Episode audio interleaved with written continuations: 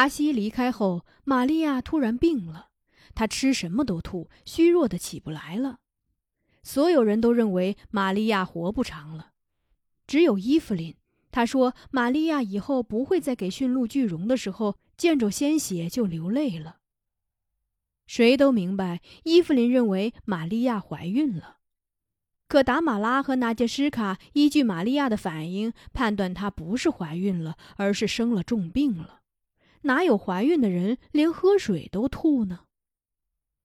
人们眼见着玛利亚一天天的消瘦下去，连她自己也认为来日无多。他劝哈谢，他死了以后一定要再娶一个女人，要健壮的、能生养的女人。哈谢哭了，他对玛利亚说：“如果他离开了他，他就会变成鸿雁，追他到天上。”哈谢没能变成鸿雁。玛利亚有一天突然坐了起来，她能吃能喝了。春天快到的时候，她的肚子大了，脸也变得圆润了。看来伊芙琳的判断是对的。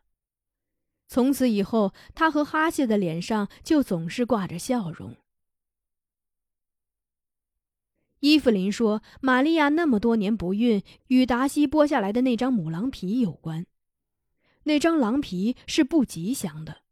现在达西没了，狼皮也没了，西楞柱里再没有阴晦的气息，玛利亚才会怀孕。但是哈谢和玛利亚却不这样认为，他们觉得恰恰是达西的灵魂保佑他们有了孩子，因为达西一直想要自己的奥姆列。”他们甚至把未出生的孩子的名字都想好了，就叫他达西。伊芙琳撇着嘴说：“叫达西的人是没有好命的。屋里愣出一个瘸子达西还不够吗？”春天的时候，驯鹿产崽了，不过产下的鹿崽十有八九都死去了。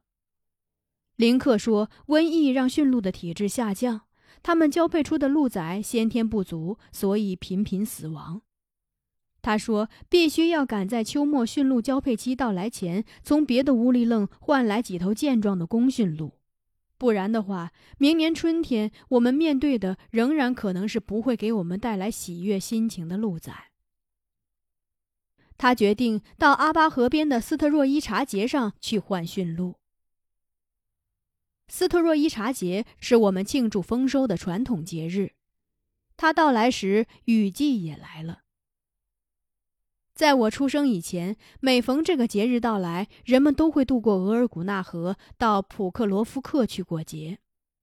人们聚集在一起，唱歌跳舞，交换猎品，有的氏族之间还会联姻，比如哈谢和玛利亚就是在那里相遇，并且订了婚的。不过后来，过节的地点改在朱尔干屯的阿巴河边了。很多安达喜欢这时候来到阿巴河边，用马队带来枪支、子弹，还有各种生活用品，等待猎民换取。有的时候，乌里楞与乌里楞之间也会进行猎品交换，比如驯鹿少的部落会用自己的猎品换取驯鹿多的部落的驯鹿。由于罗林斯基是我们信赖的安达，所有的猎品都是经由他交换出去的。我们很少缺过什么东西，所以尽管我们氏族连年都有人去阿巴河畔欢聚斯特若伊察节，但我们乌里楞却很少有人去。在我的印象中，那些年只有尼都萨满和昆德各去过一次。尼都萨满是为一个升天的萨满跳神而去的。那个生活在阿巴河畔的萨满正好在这个节日前离去，而昆德去那里是想用画皮桶换取几匹马。他用驯鹿驮着几十个大大小小的画皮桶，结果只换得一匹瘦马回来。伊芙琳耻笑他的时候，昆德气得双颊的肉像风中的裙摆那样颤抖。他说：“阿巴河边要是没有那些安达就好了。”他会直接从蒙古人那里换来马匹，起码能换三匹。他说：“做安达的都是狼。”那匹瘦马跟着我们不到一年就死去了。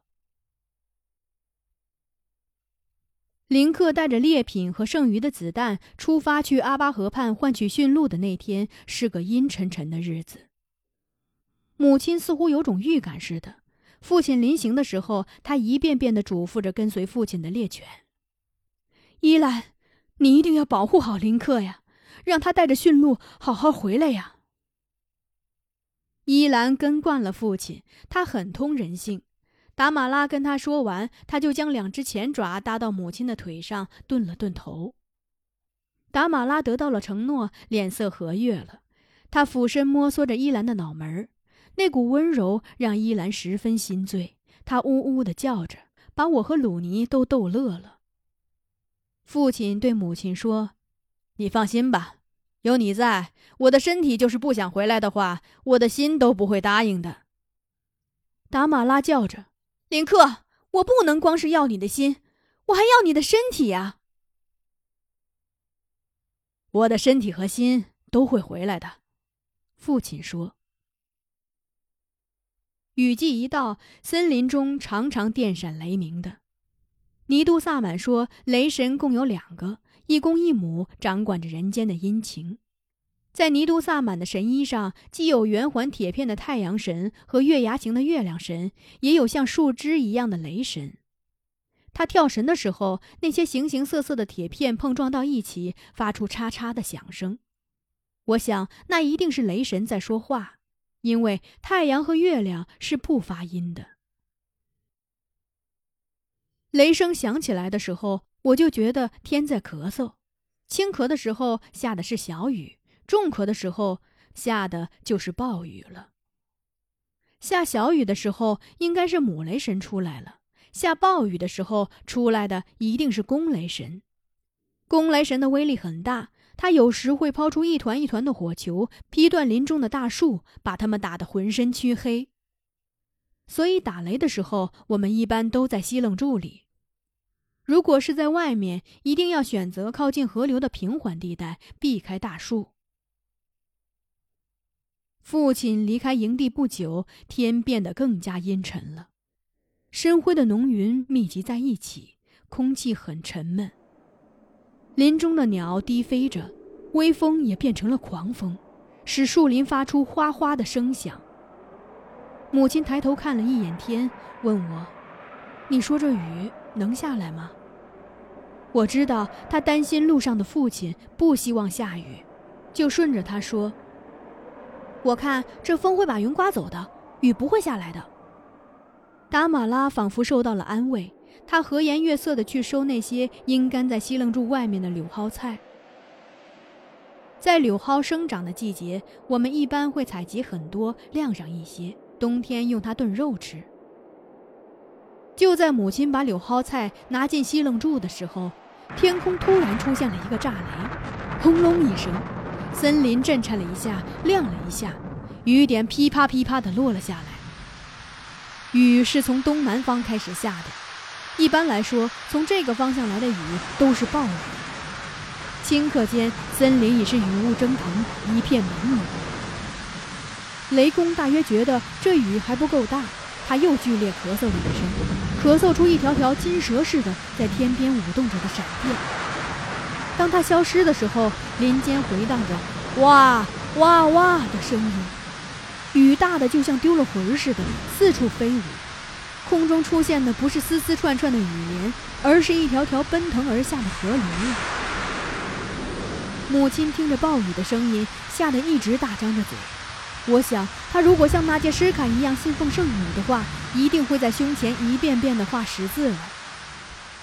当闪电把人的脸也照亮的时候，我不仅看见了母亲那张惨白的脸，她眼底的惊恐也被照亮了。那是一种极度的惊恐，我一生都不会忘了那样的眼神。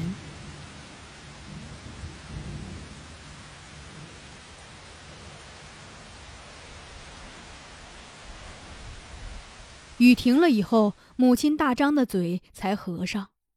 她看上去非常疲倦，好像在暴雨的时候，她变成了雷母，跟着兴风作雨去了。她有气无力地问我：“你说你阿玛不会有事吧？”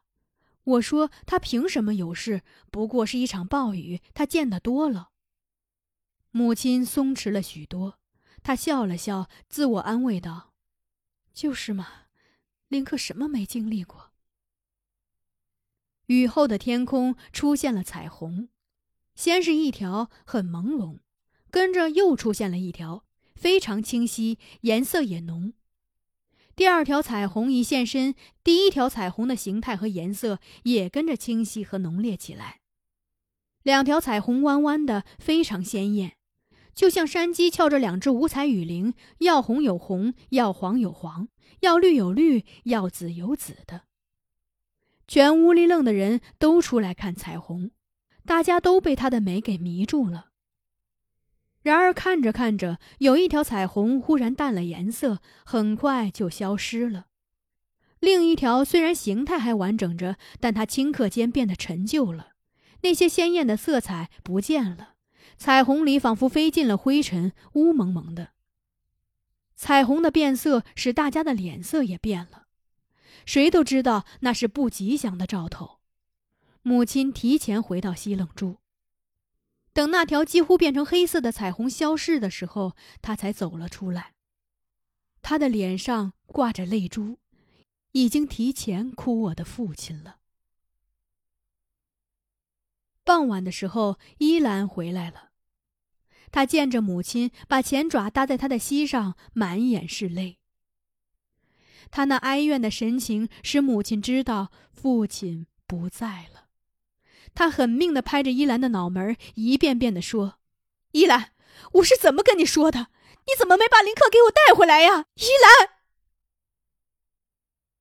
父亲是在经过一片茂密的松林时被雷电击中的。被雷电击中的还有两棵粗壮的大树，它们被拦腰劈断了，断裂处有着被烧焦的痕迹。依兰把大家带到出事现场的时候，已经是深夜了。父亲弯曲着身子，趴在一个断裂的树桩上，垂着头和胳膊，好像走累了在休息。暴雨后的夜空格外明净，月光照亮了每一棵树，也照亮了父亲。我哭了，母亲也哭了。我哭的时候，一遍遍的叫着阿玛，而母亲叫的则是林哥，我的林哥。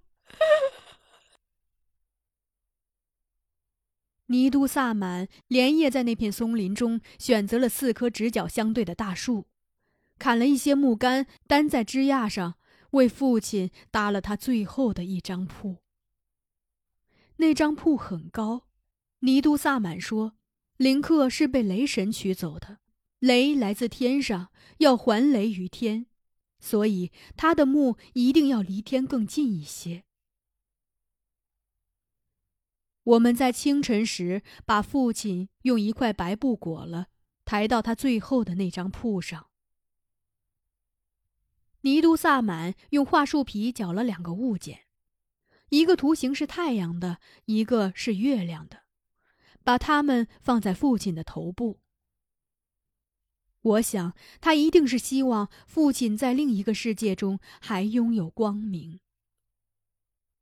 虽然那时我们的驯鹿为数不多了，尼都萨满还是让哈谢带来一只驯鹿，把它宰杀了。我想，他是想让父亲在另一个世界还有驯鹿可以骑乘。跟着父亲一起封葬的，还有他的猎刀、烟盒、衣服、吊锅和水壶。不过这些东西在陪葬前都按照尼都萨满的吩咐，由鲁尼对他们进行了破坏。用猎刀暴砍石头，让他豁了口；用熟皮子的刀子将画皮烟盒戳了个洞；用剪子把衣服的领子和袖子绞去了。用石头砸坏了吊锅和水壶的一角。据说，如果不这样做，活着的人就会遭殃。这些残缺的东西让我无比难过。父亲的衣服没了领子和袖子，他会不会冻着胳膊和脖子呀？他的猎刀卷了刃，缺了口，他打到猎物怎么剥皮呀？那吊锅和水壶漏了，他煮肉时肉汤把火浇灭了，怎么办呀？